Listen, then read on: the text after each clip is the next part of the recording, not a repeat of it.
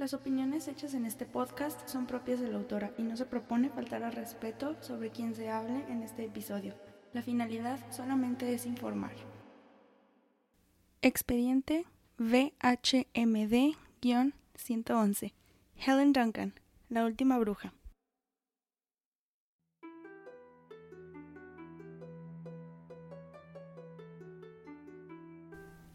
Durante mucho tiempo en lugares como Irlanda, Estados Unidos, Inglaterra y Escocia, hemos visto cómo la ignorancia y las ganas de poder se convierten en algo innecesario para la época, pero también el cómo a partir del siglo XVIII, XIX y XX comenzó el gran interés por lo espiritual, lo sobrenatural y hasta la comunicación con el más allá. En 1944, una mujer de nombre Helen Duncan fue arrestada a mitad de una de sus sesiones espirituales después de ser acusada bajo la sospecha de que era bruja pero lo que muchos no sabían es que en realidad no lo era, sino una medium. El arresto se llevó a cabo después de que la misma Helen en una de sus sesiones dijo haber contactado a un marinero en espíritu del barco HMS Barham, después de que según esto había sido hundido, y era pues información que nadie del público conocía por ser clasificada y por ser parte de un plan que no debía ser revelado. Debido a esto, las autoridades británicas decidieron detenerla por el miedo de que fuera una espía o porque de verdad se contactara con los espíritus, ya que estaba a punto de revelar la situación que pondría en riesgo todo el plan para distraer a los enemigos alemanes y cuidar a Inglaterra.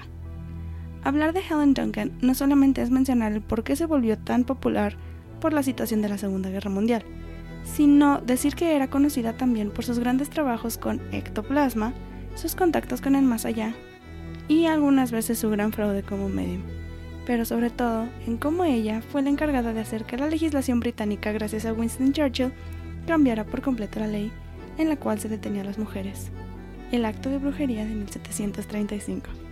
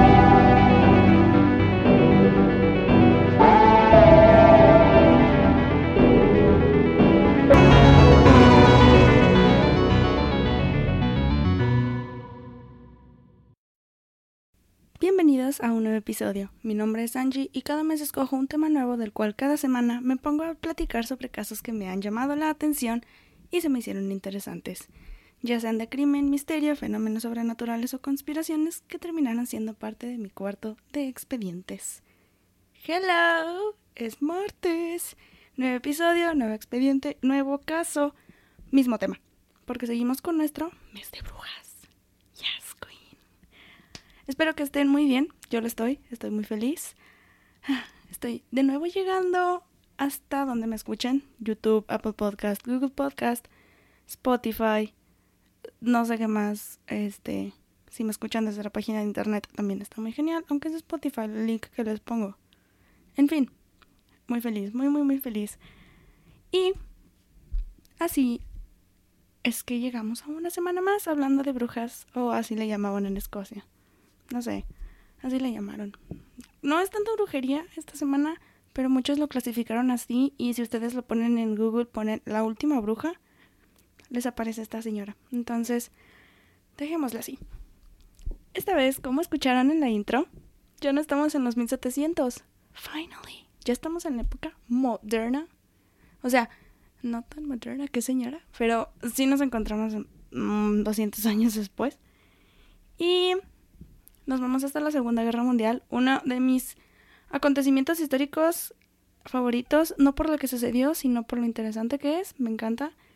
Y si ustedes son fans de todo lo que involucra, involvió, iba a decir, involucra la Segunda Guerra Mundial, creo que les va a gustar bastante este caso.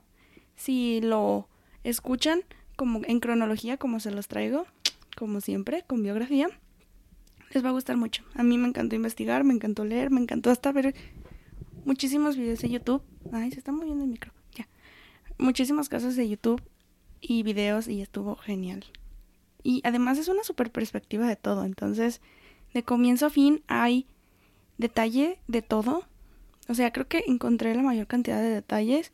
Y pues esta semana hablamos más como un chisme, como una historia, más que como una investigación que organicé. Si no es más chisme. Entonces, creo que está muy chido. Y además hacer chistes. Es muy padre hacer chistes. Malísimos, porque, ojo, no soy comediante. No me dedico a eso.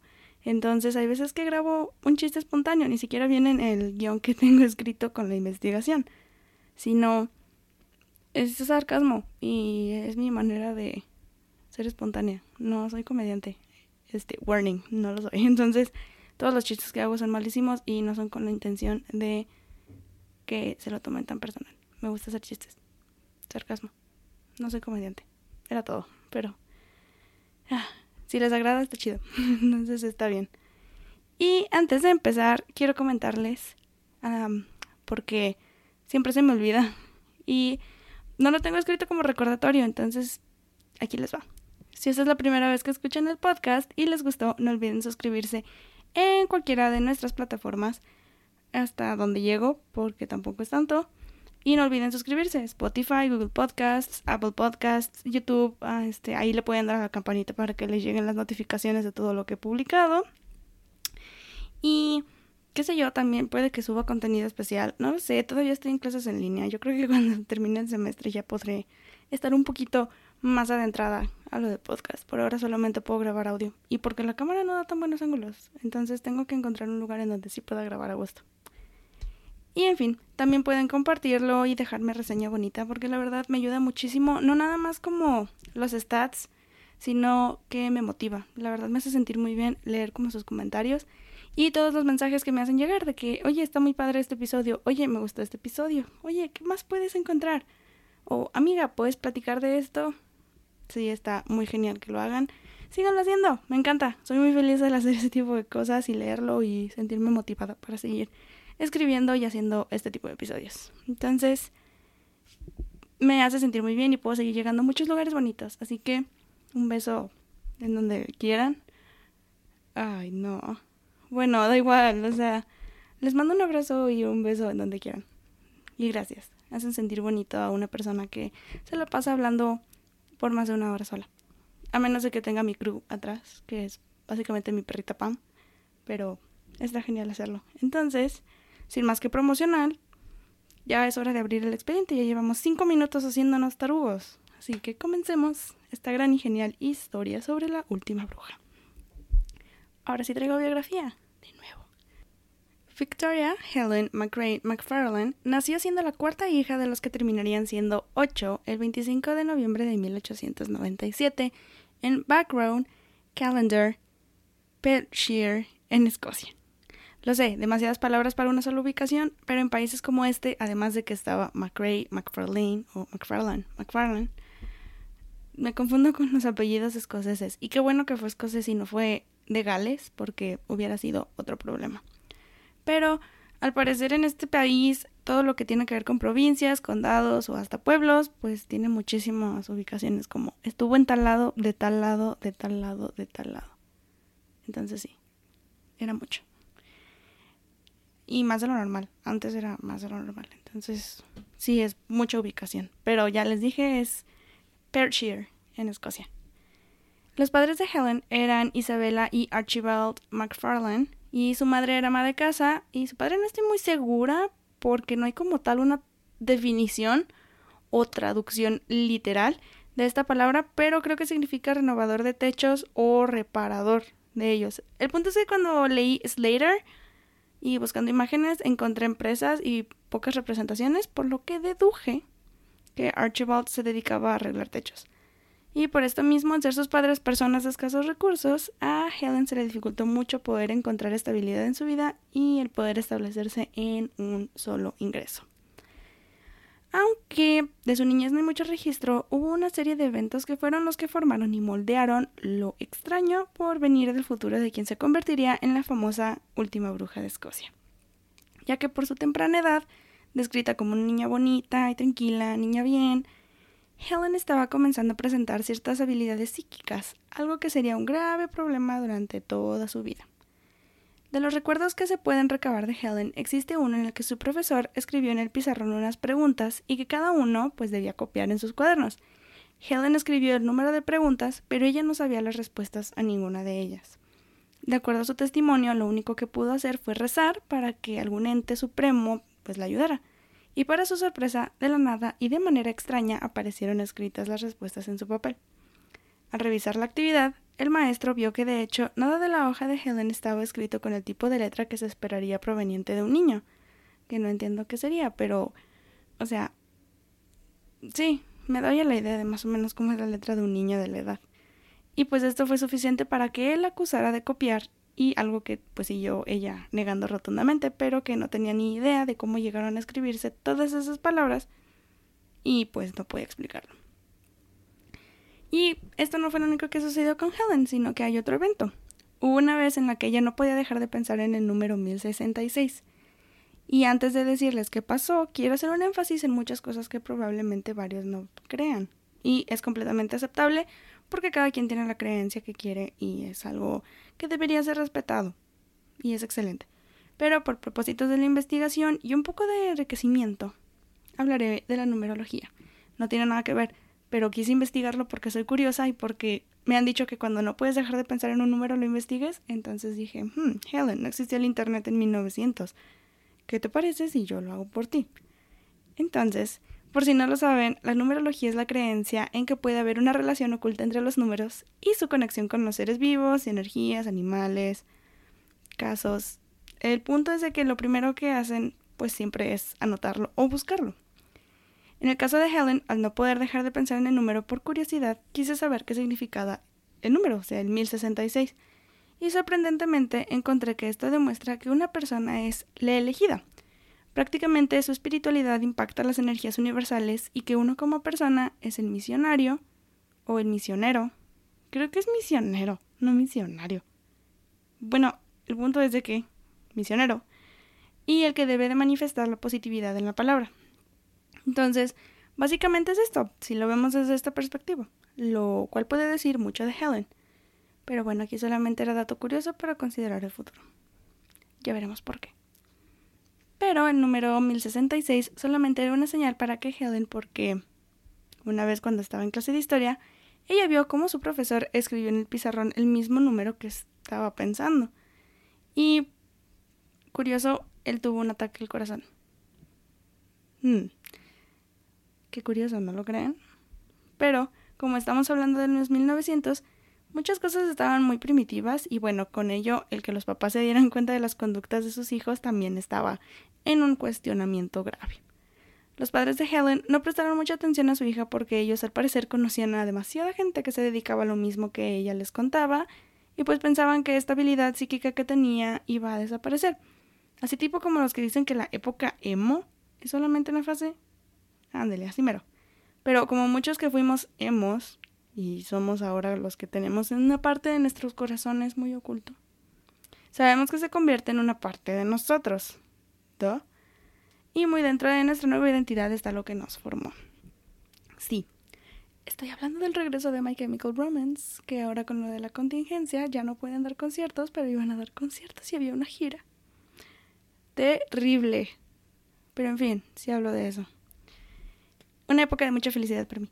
Pero, conectando mi analogía al superpoder psíquico de Helen, esto nunca se fue.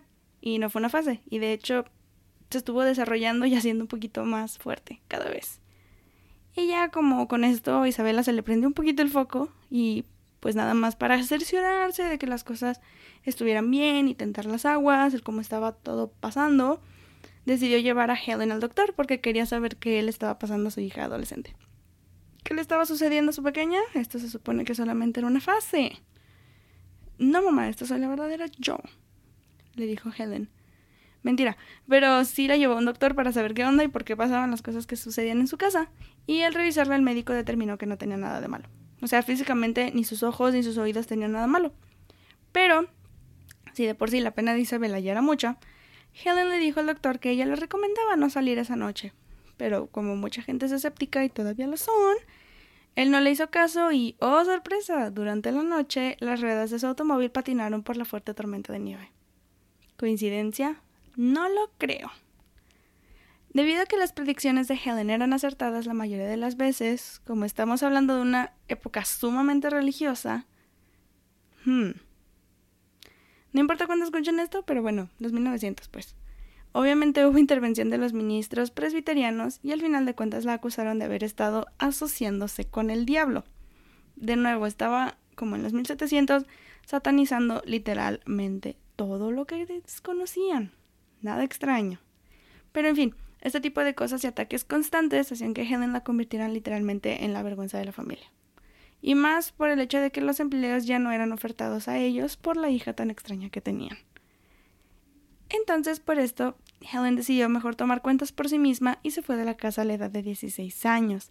Ya no soportaba más el que la trataran de una pésima manera y que su propia familia le estuviese dando la espalda. Helen empacó maletas y se fue directo a Dundee, a media hora solamente de Back Row, y ahí fue donde comenzó a construir su propia vida. Pero aquí comenzamos con un pequeño detalle que le benefició.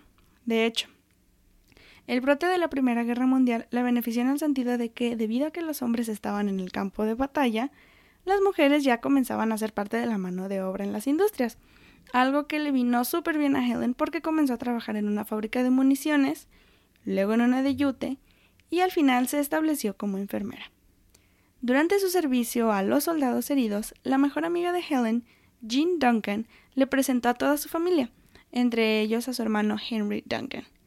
Y déjenme decirles ah, que el encuentro de estos dos fue muy curioso, porque de acuerdo a muchos, Helen, cuando conoció a Henry y los dos se vieron, lo primero que él le dijo, citando, fue, así que, por fin nos conocemos. Y esto aparentemente fue porque ya habían tenido visiones el uno del otro previamente, así como, no sé, que están soñando el uno con el otro. Cosas muy chidas, pero muy creepy. El que tengan esto, pero, hey, si hay personas que dicen que cuando sueñas con alguien es porque no puede dejar de pensar en ti, no veo por qué esto no pueda ser acertado. Solo digo, ahí lo dejo, ahí lo pongo. O sea, no está mal, creo. Y miren, yo siempre he sido una fiel impulsada de que apoyen a las, se apoyen entre parejas y, o sea, por más loco que aparente sea lo mejor. Y creo que una de las mejores cosas que existen en una relación es que se puedan dar el mejor apoyo posible. Y al parecer no soy la única que piensa así, porque Helen ya había creado una reputación también en Dundee, porque pues era la, la psychic. Pero a Henry no le importaba, o sea, en lugar de verlo raro o verlo como algo literalmente extraño, la apoyó. Además, el tipo tenía como un gran interés en lo sobrenatural y cosas así, entonces le daba un super hype y se le hacía bien chido que su novia se dedicara a estas cosas. Y se me hace muy bonito, la verdad. Si estos no son relationship goals, no quiero nada. O sea, esto es lo más goals que he leído en mucho tiempo. Y pues el amor que ambos se tenían era tanto que se casaron en 1916 con Helen de tan solo 19 años. Ahorita digo wow, o sea, ahorita estoy diciendo wow, es muy temprano, amiga, ¿qué pasa? Pero también veamos la época. O sea, a mi edad muchas chicas eran llamadas términos degradantes porque la expectativa de vida era baja. Entonces, estamos hablando de que es un equivalente a 25 o 26 años. Pero de nuevo, yo a mis 19 apenas le perdí miedo a la olla express larga historia para otro podcast. Pero, o sea, le perdí el miedo a la olla express a los 19 años. Y ya todavía mi edad no me cae tan bien.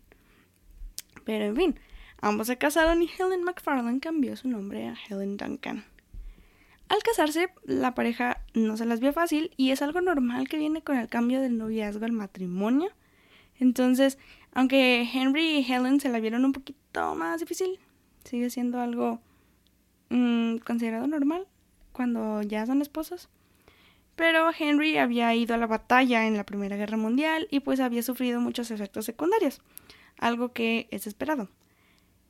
Pero con él estuvo un poquito feo porque la fiebre reumática había afectado tanto su cuerpo que de plano afectó por completo y dañó una válvula de su corazón, lo que lo invalidó de ir a batalla ya para siempre, o sea, ya no se podría presentar al campo. Y pues con eso se tuvo que convertir en un tipo carpintero, pero que se especializaba en gabinetes. Entonces, mm, muchos dicen cabinet maker, entonces sí, hacía gabinetes. Y debido al trabajo de bajos recursos de Henry, obviamente los ingresos de la familia Duncan eran muy bajos. Y las bocas que alimentar eran más y más cada vez.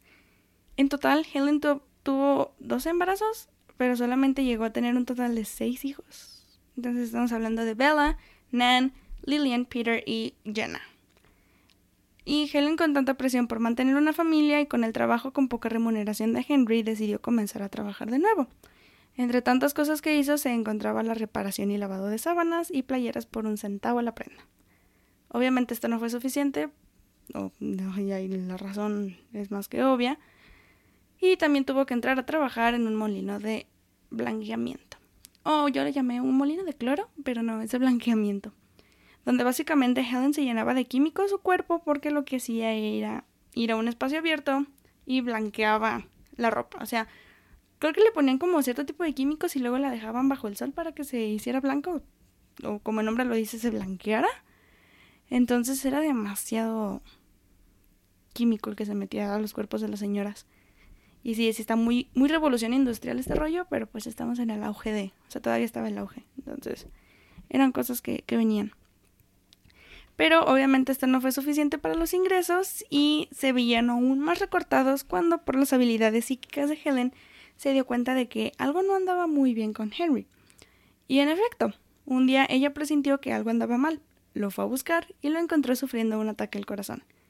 Afortunadamente él sobrevivió, pero el pronóstico sobre su vida futura no era muy bueno, porque ya no podría trabajar de tiempo completo nunca más. O sea, ya la presión que tenía era bastante y ya no podría como seguirle. Y ahora, debido a esto, Henry, como el super esposo que apoya en toda a su mujer, le aconsejó a Helen que desarrollara más pues, su talento psíquico, su clarividencia, su clariaudiencia, su psicometría y hasta su precognición. Ahora, ya con la ayuda de Henry, pues Helen se había convertido en una trabajadora en los molinos de blanqueamiento de día y en un espiritista de noche. Algo que claramente pues emocionaba al Henry, como que este era el tipo que decía, sí, mi mujer puede todo, yo la apoyo, le doy todo, mi amor, cariño, comprensión y está muy chido, o sea, como que a mí me, me agrada bastante.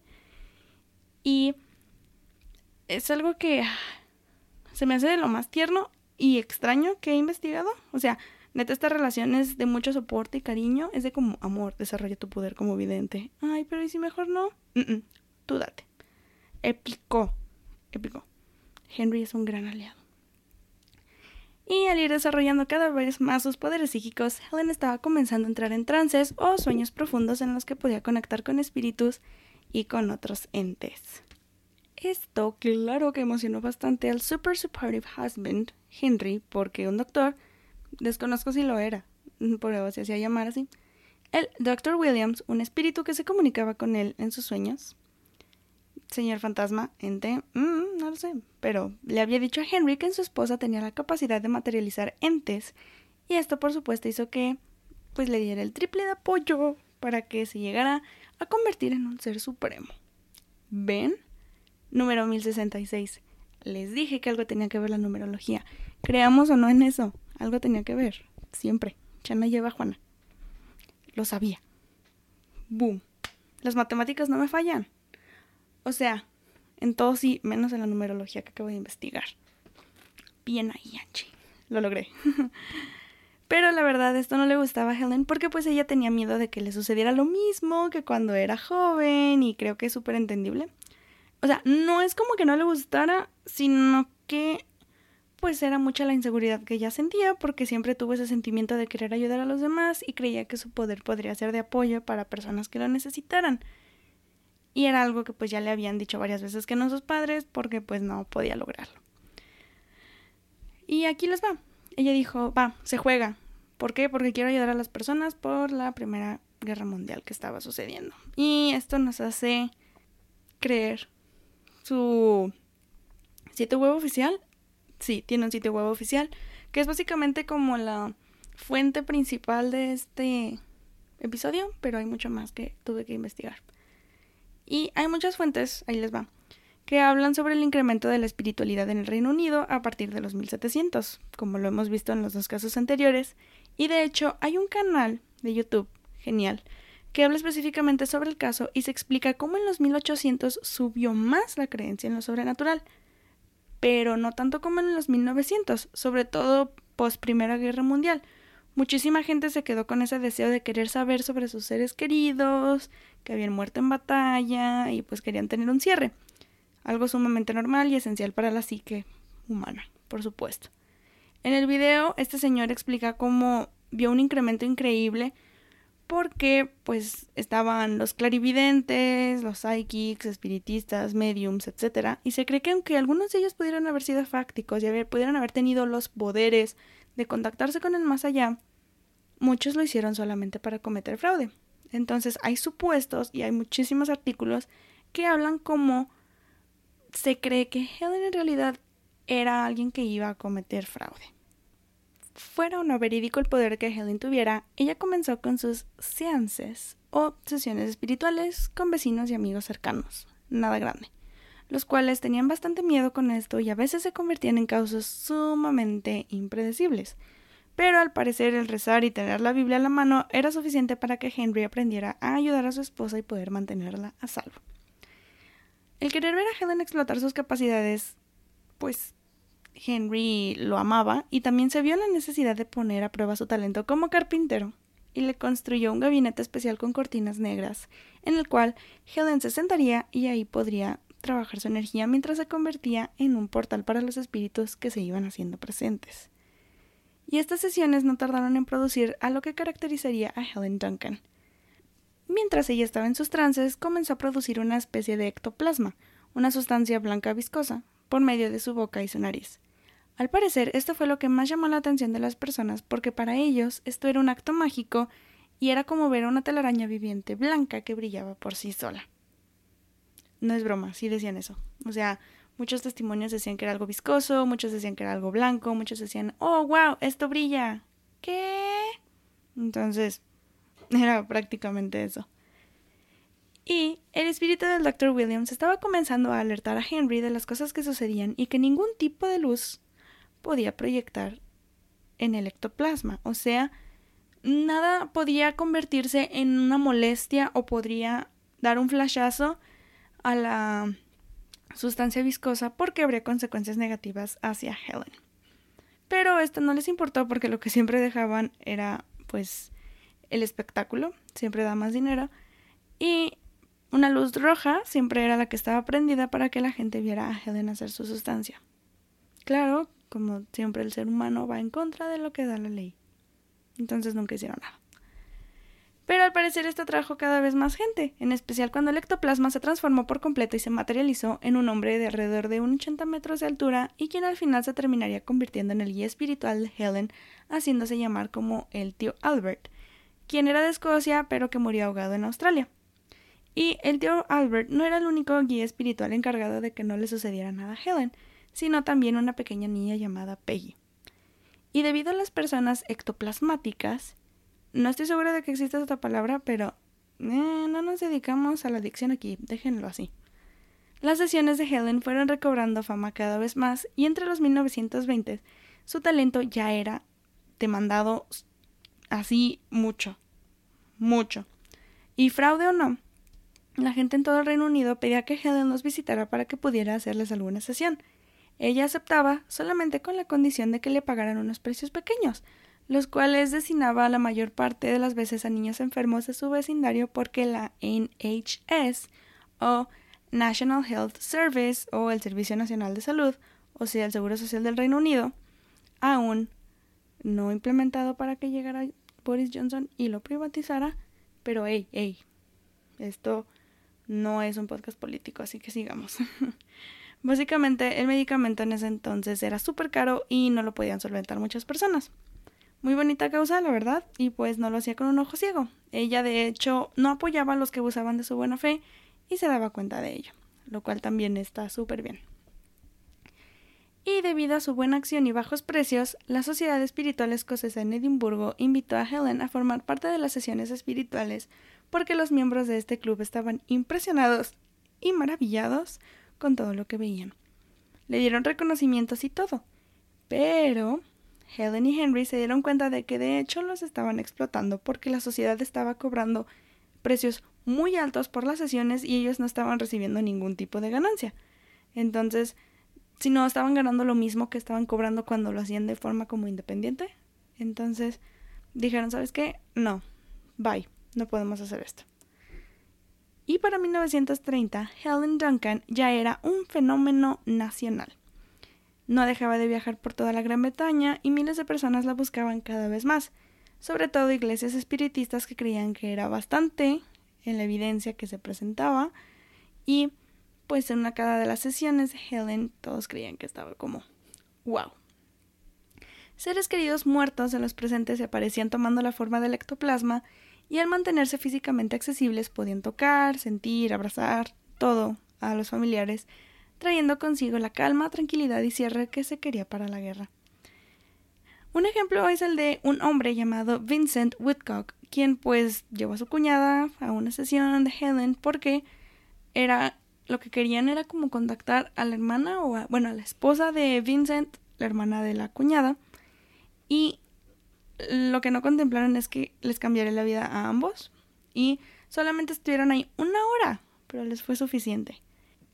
Vincent relató cómo Helen comenzó a producir tanto ectoplasma que no parecía tener fin, pero era porque se estaba materializando en su fallecida esposa, quien les pidió a ambos ponerse de pie mientras ella se quitaba su anillo de matrimonio y se lo ponía a su hermana. Ella les comentó que uno de sus grandes deseos era que su hija tuviera una figura materna que la cuidara, por lo cual les daba su bendición para contraer nupcias. Un año después, la pareja regresó a su nueva sesión y la mujer les volvió a dar la bendición para que siguieran juntos.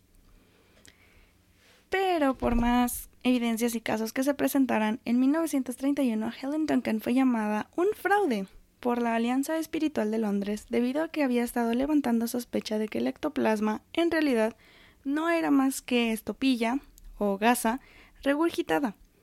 Esto lo hizo un hombre llamado Harry Price, quien quería ser testigo de las sesiones espirituales de Helen y así quería comprobar todo lo que se supone estaba sucediendo. Pero, para empezar, ¿quién era Harry Price? Bueno, era un autor muy famoso de la época y además una personalidad en los medios dedicado a lo que muchos hacemos en podcasts de este tipo, la investigación de lo sobrenatural. Pero él hacía libros y eran bestsellers. Ups. Además, este señor era el director del Laboratorio Nacional de Investigación Física, del cual el presidente era nada más ni nada menos que el señor Sherlock, el señor autor, el señor escritor. Así es, Sir Arthur Conan Doyle. Así que Helen tenía pisándole los talones a alguien sumamente importante que era un poco escéptico de las prácticas, por lo que estaba determinado a demostrar que ella era un fraude, como los miles de mediums que había en la época. Al asistir a una de las sesiones, Harry Price le comentó que ella sería una medium fraudulenta hasta que se comprobara lo contrario. Wow, parece juicio penal. Pero, pues, lo que hizo fue, además de presenciar uno de esos trances, tomar ectoplasma, algo que no se debía de hacer, por cierto, y lo metió en una botella para analizarlo en el futuro. Al final, Harry Price dedujo lo de la teoría de la regurgitación de la tela, él decía que Helen lo más probable era que se guardaba en la boca pedazos porque ya había sido examinada de pies a cabeza por diferentes mujeres y que no le encontraron nada, por lo que era más probable que la mezcla que ella sacaba era de huevos, químicos y gasa. Además de que en los rayos X se podía ver claramente cómo la mujer podría tener hasta un segundo estómago. Pero creo que por más evidencias que cuestione, nadie le creyó. Ups. Pero siempre hay manera de una vindicación y Prince lo intentó en 1934.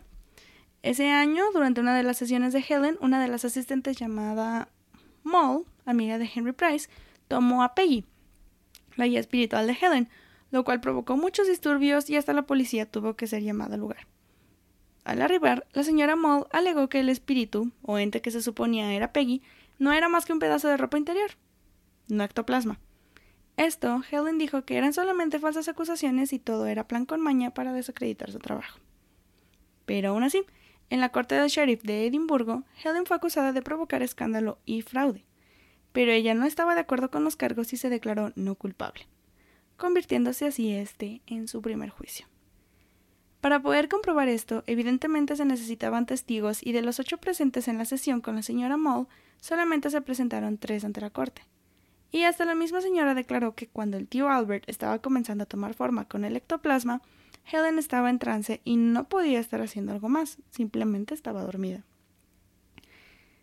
Y esto no nada más fue lo que ayudó a la defensa de Helen. Una doctora llamada Marguerite había dicho que se le había examinado de cabeza a pies a Duncan y que era casi imposible que estuviera guardando ropa interior porque ella entraba en sus sesiones completamente desnuda y solamente una tela negra o una bata era la que la cubría.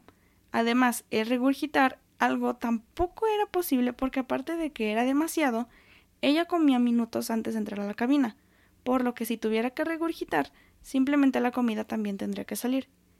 Pero que no había rastro de eso, no había rastro de vómito de comida, entonces no tenía mucho sentido.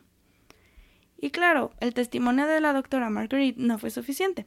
El presidente de la Federación Internacional de Espiritualidad y editor de la revista espiritual Dos Mundos dijo con evidencia sustentable que estuvo presente en 18 sesiones de Helen y que ninguna estaba hecha para que fuera un fraude, y que si hubiese sido así, sería más que evidente. Entonces era muy poco probable que ella las hiciera con una mala intención. Pero aún así Helen tuvo que pagar una multa de 10 chelines, que si lo convertimos en las libras esterlinas son como 23. Sí fue muy poquito, pero pues aún así tuvo que pagar. Y pues no sé, no se fue a la cárcel, porque sí estaba en las opciones. Era irse a la cárcel un mes o pagar 10 chelines. Y pagar siempre es mejor. Entonces lo hizo. Y muchas personas que apoyaban a Helen luego dijeron que la sentencia quedó como sin probar. O sea, todavía el veredicto vino y llegó así. Y que lo único por lo que la pudieron acusar fue por este provocar escándalos, más no por fraude.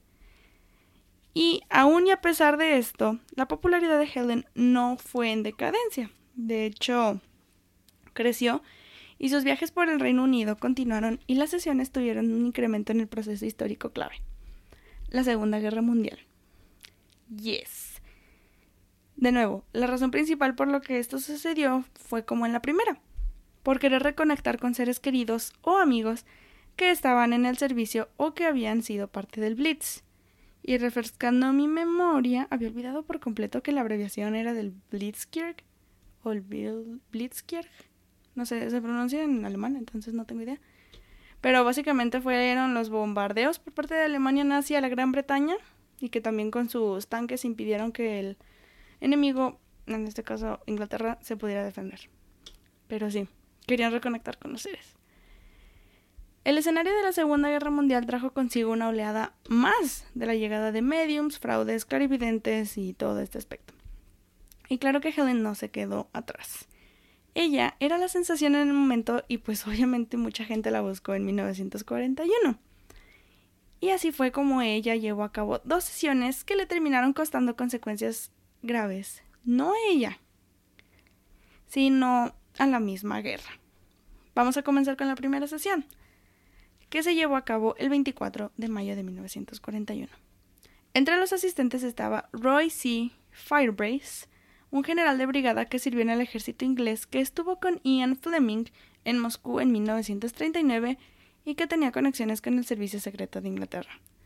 Algo curioso de este hombre es que estaba muy interesado en el estudio de los mediums y en la astrología y en lo sobrenatural, así tipo Henry, entonces le llamaba bastante la atención como el trabajar con, con Helen.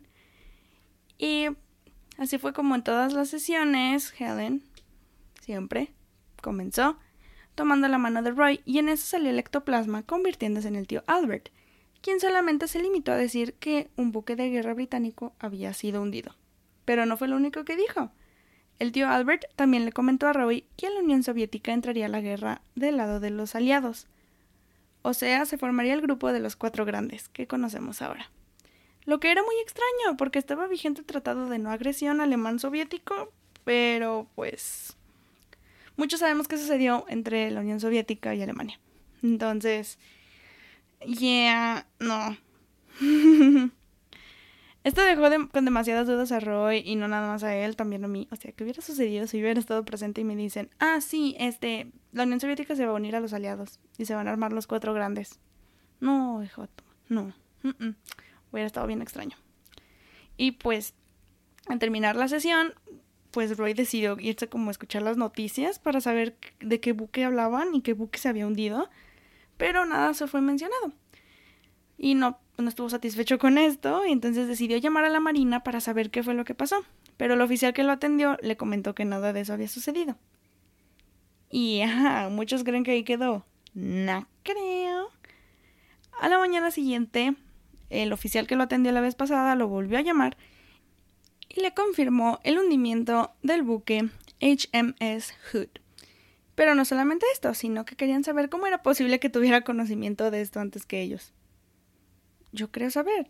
Se llama Helen Duncan. Pero pues sí, muchísima gente estaba como de, ¿cómo sabes algo que pasó minutos antes de que pase? Y pues ahí tienen la respuesta, una medium. Pero pues este no es el caso por el que muchos escucharon en el intro. Y ahí les va. En noviembre de 1941 sucedió algo que sacudió a todo un país y también toda una guerra. Helen, como de costumbre, estaba llevando a cabo su sesión en Portsmouth, el puerto donde se encontraba la Marina Real, cuando de repente un marinero se materializó en el ectoplasma, al cual se le podía ver con su uniforme y especialmente en su gorra el nombre HMS Burham, haciendo ilusión a que él había estado en este buque. La gente atendiendo la sesión se percató de que el marinero le comentó a su madre que el buque en el que estaba se había hundido y que muchas vidas habían perdido. La señora obviamente se asombró mucho al recibir la noticia y no lo creyó porque pues eh, ella afirmaba que nunca había recibido comunicado alguno de que el buque en el que estaba su hijo había sido hundido, pero el marinero le comentó que esto se lo harían saber en tres semanas. Y fue todo. Él simplemente desapareció. Y la madre de este hombre no creyó nada y estaba tan preocupada que fue al almirantazgo para saber qué había sucedido y dos oficiales llegaron a cuestionarla. Y sí, tres semanas después le avisaron sobre la muerte de su hijo y de las 862 vidas que habían sido perdidas. Pero en la carta decía, sí, bueno, murieron sus familiares, pero les vamos a pedir de la manera más atenta, de favor, please, please, please, please, guarden este secreto. No sé cómo le guardas el secreto a alguien de que 862 personas se perdieron la vida, pero pues se supone que sí lo guardaron. Sí, claro. La realidad sobre el buque HMS Barham era que por medio de intercepciones en la radio alemana, los británicos habían dado cuenta de que los mismos alemanes pensaron que solamente le hicieron un daño mínimo al buque, pero en realidad el barco había sido hundido minutos antes por un misil lanzado por un bote U-Boot en la costa de Egipto. Con esto, la Marina tenía un plan y era que los alemanes pensaran que el buque HMS Barham seguía siendo una amenaza en el mar Mediterráneo y no querían que nadie, nadie, nadie supiera lo que había sucedido en realidad. En serio, esto era un verdadero secreto porque querían guardarlo y el hundimiento no se reportó hasta las últimas semanas de enero de 1942. O sea, a las personas se les mandaron las cartas tres semanas después de la sesión de Helen, pero la verdad es de que el hundimiento no se registró o no se reportó en los medios hasta enero. O sea, fueron tres meses. Pero, claro, por las sesiones de Helen, el chisme se pasó súper rápido por todo Portsmouth y ya varios estaban preguntando por el supuesto hundimiento del HMS Burn. Algo que estaba alterando muchísimo las misiones británicas. Y sí, pues sí, no joden. Y bueno, muchos piensan que. O sea, muchos se han de preguntar, ¿cómo supo esto? Es una medium. ¡Wow! Pero muchos dicen que la verdad el secreto no se puede guardar. O sea, casi 900 personas no pueden guardar un secreto. La gente es chismosa. El chisme nos alimenta. O sea, eso hace que yo haga podcasts. Entonces, la verdad, muchos creen que la información se le hicieron llegar a Helen, tal vez no a la señora, tal vez a alguien más, y que por eso supo. Entonces, pues sí. O sea, muchos decían, tal vez no por las cartas, pero sino por un chisme local que, ay, no manches, hundió. O tal vez un marino de la intercepción le dijo a su esposa y su esposa le contó a alguien. Muchos creen que es por eso. Y pausa, de nuevo. Recordando el video que vi sobre Helen, hay algo que aquí no cuadra, para unir las ideas, y les voy a explicar. En muchas sesiones se sintió como si fuese fraude porque había veces en que Helen confundía a gente diciendo cosas sobre uno. Un ejemplo es de la hermana de una de las asistentes estaba alegre de saber de él. Pero aquí el youtuber, señor, nos menciona que nunca, o sea, este hombre jamás había tenido una hermana. O sea, no. Y que la coincidencia pues no era. Y en uno de los puntos planteados fue que ningún marinero llevaba el nombre del barco en su gorra. Entonces, ¿cómo podríamos estar seguros de que el espíritu era del marinero? Pero aún así, los que asistieron a las sesiones de Helen y vieron a los espíritus de sus seres queridos, dijeron que estos aparecían en la forma y vestidos de la manera en que se les reconocería, no como habían muerto. Entonces uno nunca sabe. No, sigo sin entender qué sentido tiene lo del nombre en la gorra, pero muchos decían que era verídico. Y todo este problema con Helen se convirtió en un peligro y alertó a las autoridades de que era un riesgo potencial para la seguridad de todo el Reino Unido. Pero pues no se hizo nada al respecto. Como que, ay, hola. Creyeron que no era algo sumamente importante, entonces no se tomaron medidas en contra de ella. O eso creyeron. Todo al parecer iba bien hasta que se llegó al día de la planeación de lo que todos conocemos como el día D. Todo estaba llevándose a cabo en Southwick House, cerca de Portsmouth, y esto era sumamente clave, era la parte clave para los aliados para que la invasión fuera exitosa. Porque había noticias de que en Alemania estaban comenzando a crear aviones voladores sin piloto, los llamados Doodlebox, que eran como los kamikazes, o sea, eran a control remoto y básicamente lo que se hacía era de que se mandaban los aviones y boom, explotaban. Y ya.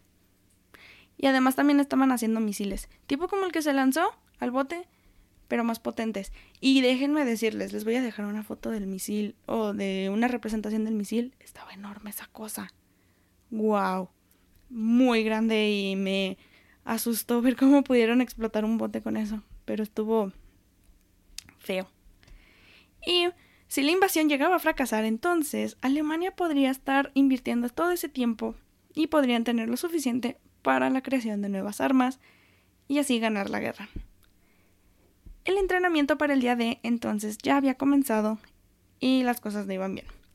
Muchas tropas habían muerto y les juro que rondaba el miedo de que el espíritu de uno de estos soldados iba a terminar apareciendo en una de las sesiones de Helen y les iba a decir a los presentes cómo y dónde había muerto.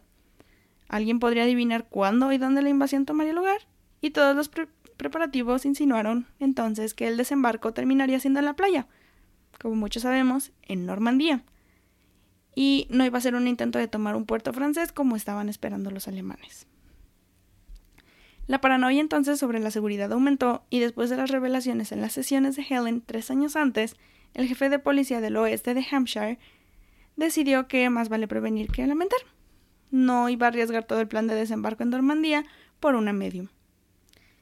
Este no sabía si las sesiones de Helen eran de verdad o si eran un fraude, como mucha gente llevaba diciendo, pero por el bien de todos los soldados que se preparaban para el punto más importante de toda la guerra, estaba decidida a dejar a Helen fuera del peligro y entre ellos también a miles de ciudadanos.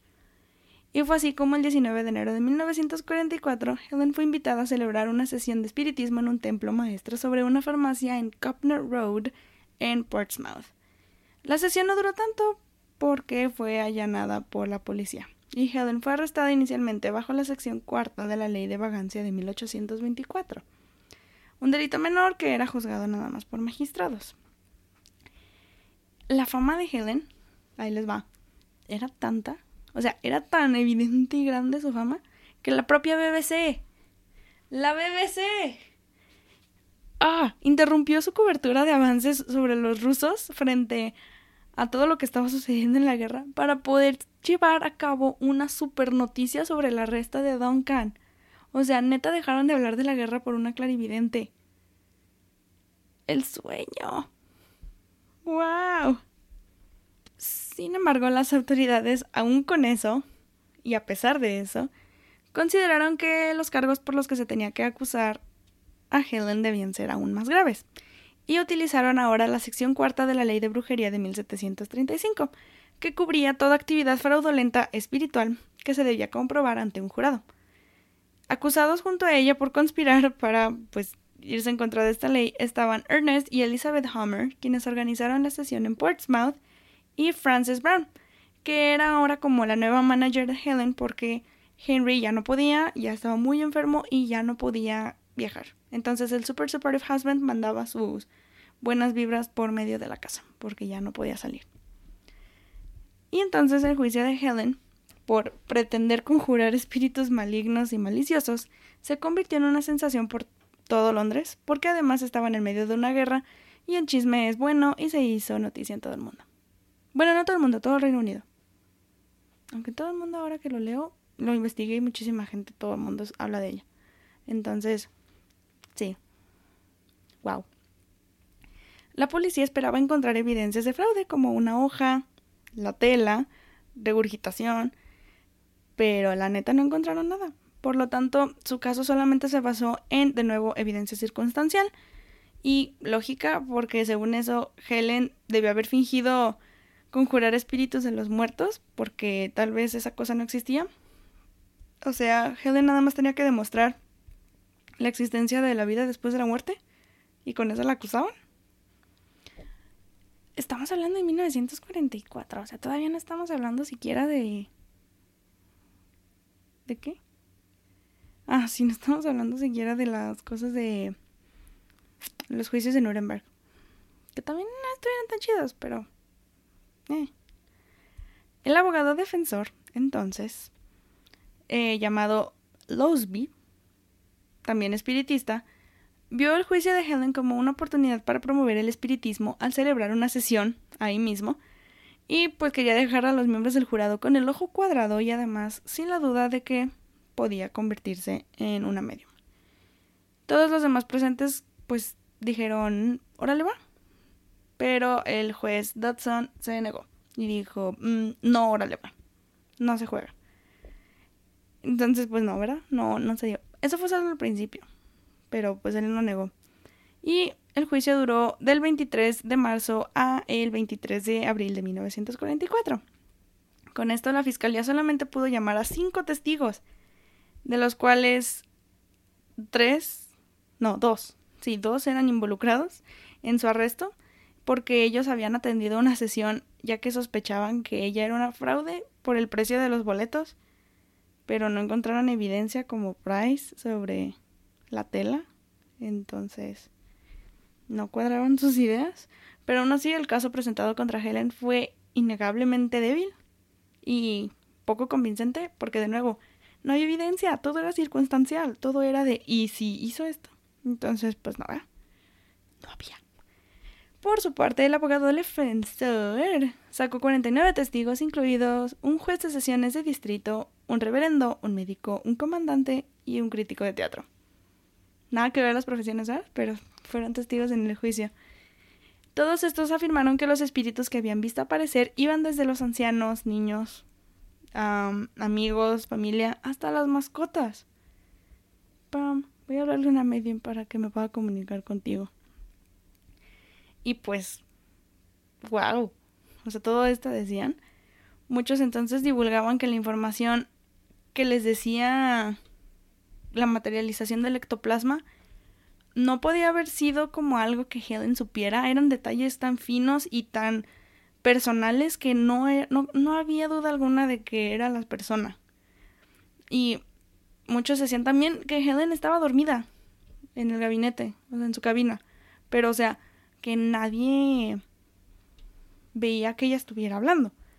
Entonces, los vi, pues sabía que ya legalmente no existía un límite de testigos. O sea, ya llevaba 49 el señor. Y quería llamar a más. O sea, no había escasez de voluntarios, era más y más gente la que quería participar en el famosísimo juicio de la bruja de Escocia. Pensó entonces que iba a desgastar todo lo que más pudiera el juez para que así éste ya le pudiera permitir una sesión en la corte y finalmente lo logró. El juez Dodson ofreció al jurado una demostración de una sesión de Helen si de alguna manera ellos mismos consideraban esto como algo útil bajo la condición de que Losby ya no iba a presentar más testigos. Dijo, ya, suficiente, haz tu sesión, pero no traigas ya más testigos. Entonces, pues, estaba chido para él, pero para los miembros del jurado, no. Ellos lo negaron porque no creyeron que esto fuera algo importante y el plan falló. Muchas personas a lo que estuve leyendo no era porque no quisieran ver la sesión, sino que eran personas de Portsmouth. O sea, en donde se llevó a cabo el allanamiento de la sesión, pues se trajeron gente de acá, de allá, se lo traen acá, les empiezan a hacer su juicio. Y además estaba alargando demasiado porque había bombardeos. Recordemos que esto todavía estaba en medio de la Segunda Guerra Mundial, en su punto clave. O sea, estábamos hablando pre-día de. Entonces, la verdad, esto es increíble que la gente dijo, ¿sabes qué? No se juega, no quiero sesiones, yo solamente me quiero ir a mi casa porque los bombardeos están alargando esto mucho.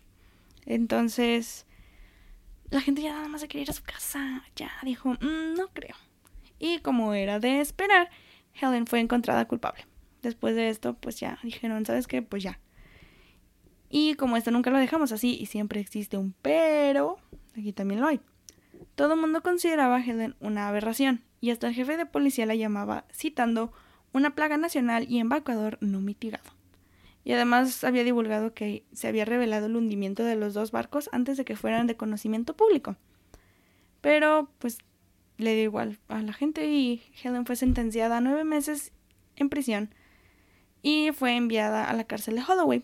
Y así también se le rechazaron todas las apelaciones futuras que hizo. Mientras estaba encerrada, un Doodlebug golpeó la prisión y la iluminó. La celda, perdón, la celda de Helen se llenó de humo, pero pues pudieron abrirla justo a tiempo, por lo que no pudo escapar, pero hey, su sentencia se redujo a seis meses. O sea, de nueve a seis, tres meses son una gloria. Y así el 22 de septiembre de 1944 fue puesta en libertad. Helen fue de las últimas mujeres condenadas de acuerdo a la ley de brujería de 1735, que buscaba el enjuiciamiento de cualquier persona que afirmara de manera falsa que podía obtener espíritus o decir fortuna. Y en su liberación, Helen prometió dejar de realizar entonces sesiones. No era cierto, ¿verdad? Siguió haciéndolas. Y este tipo de cosas me pone a pensar en una de mis series favoritas llamada Peaky Blinders. Si no la han visto, véanla. Es de las mejores series que he visto en mi vida. Básicamente, cuando dijeron de decir fortunas, me acordé de los gypsies y me acordé de cómo ellos, o sea, Peaky Blinders eran gypsies y wow. O sea, ellos también pudieron haber sido parte, sí, sí, estamos hablando post Primera Guerra Mundial, pre Segunda Guerra Mundial, ellos también pudieron haber sido encarcelados bajo el acta de 1735. Entonces, hmm, vamos a hablar de los Peaky Blinders después. Pero en fin, sin embargo, la pérdida de vidas durante la Segunda Guerra Mundial vio una demanda de sesiones espirituales similar, sino que más, de la Primera Guerra Mundial, algo que era más que evidente y creo que lo notamos, amigos. En 1951, después de una carta del mismísimo primer ministro Winston Churchill que decía que el juicio por brujería de Helen era una reverenda estupidez y que se gastaron muchísimos fondos haciendo algo súper tonto, la ley de brujería fue derogada en paréntesis, muchos creen que, de hecho, Winston Churchill era cliente de Helen Duncan. Pero que por eso presionó y que por eso quiso que la quitaran. Muchos creen que de verdad Winston Churchill era cliente. Entonces, yo ahí se los dejo. Si ustedes creen que es cierto o no, háganmelo saber. Pero... Hmm. Hmm. Y con esto en lugar de la ley de brujería, al ser derogada, se promulgó la ley de medios fraudulentos. Y cuatro años después, en 1954, el espiritualismo ya fue oficialmente reconocido como una religión apropiada por una ley de parlamento. Con esto los espiritistas de todo el mundo sabían por qué. Por su gran defensora Helen Duncan. Y pues estaban felices de que ya los fraudes podían ser procesados de una manera adecuada. Y sí, o sea, ¿cómo es que todos los fraudes tenían que ser procesados por medio de una ley que hablaba de brujerías?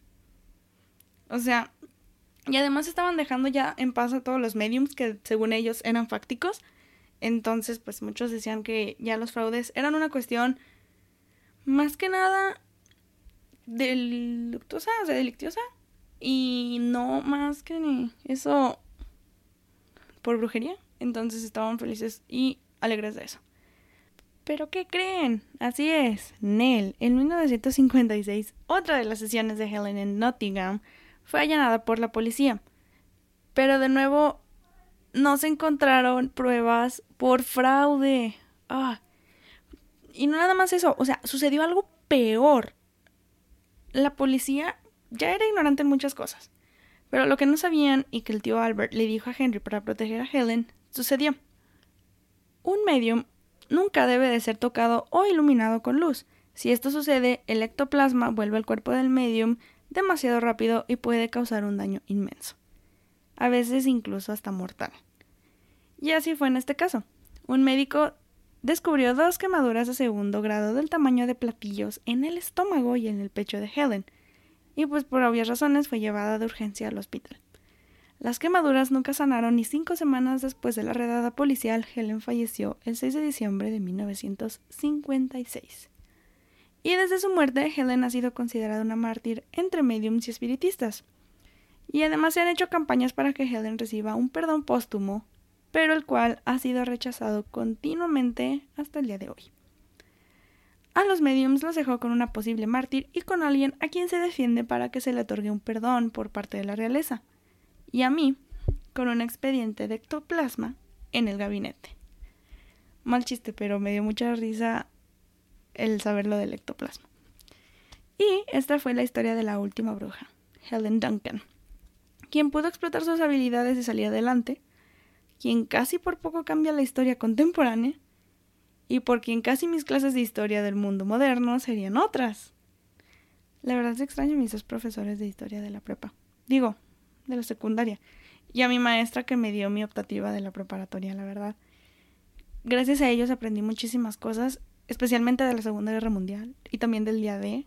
Entonces, si por Helen Duncan hubiera sido, la historia tampoco la habríamos tenido. O sea, ¿ustedes creen que hubiera pasado en el día D? O sea, no se hubieran ido a Normandía si no hubiera tenido que cambiar el plan o Alemania hubiera ganado.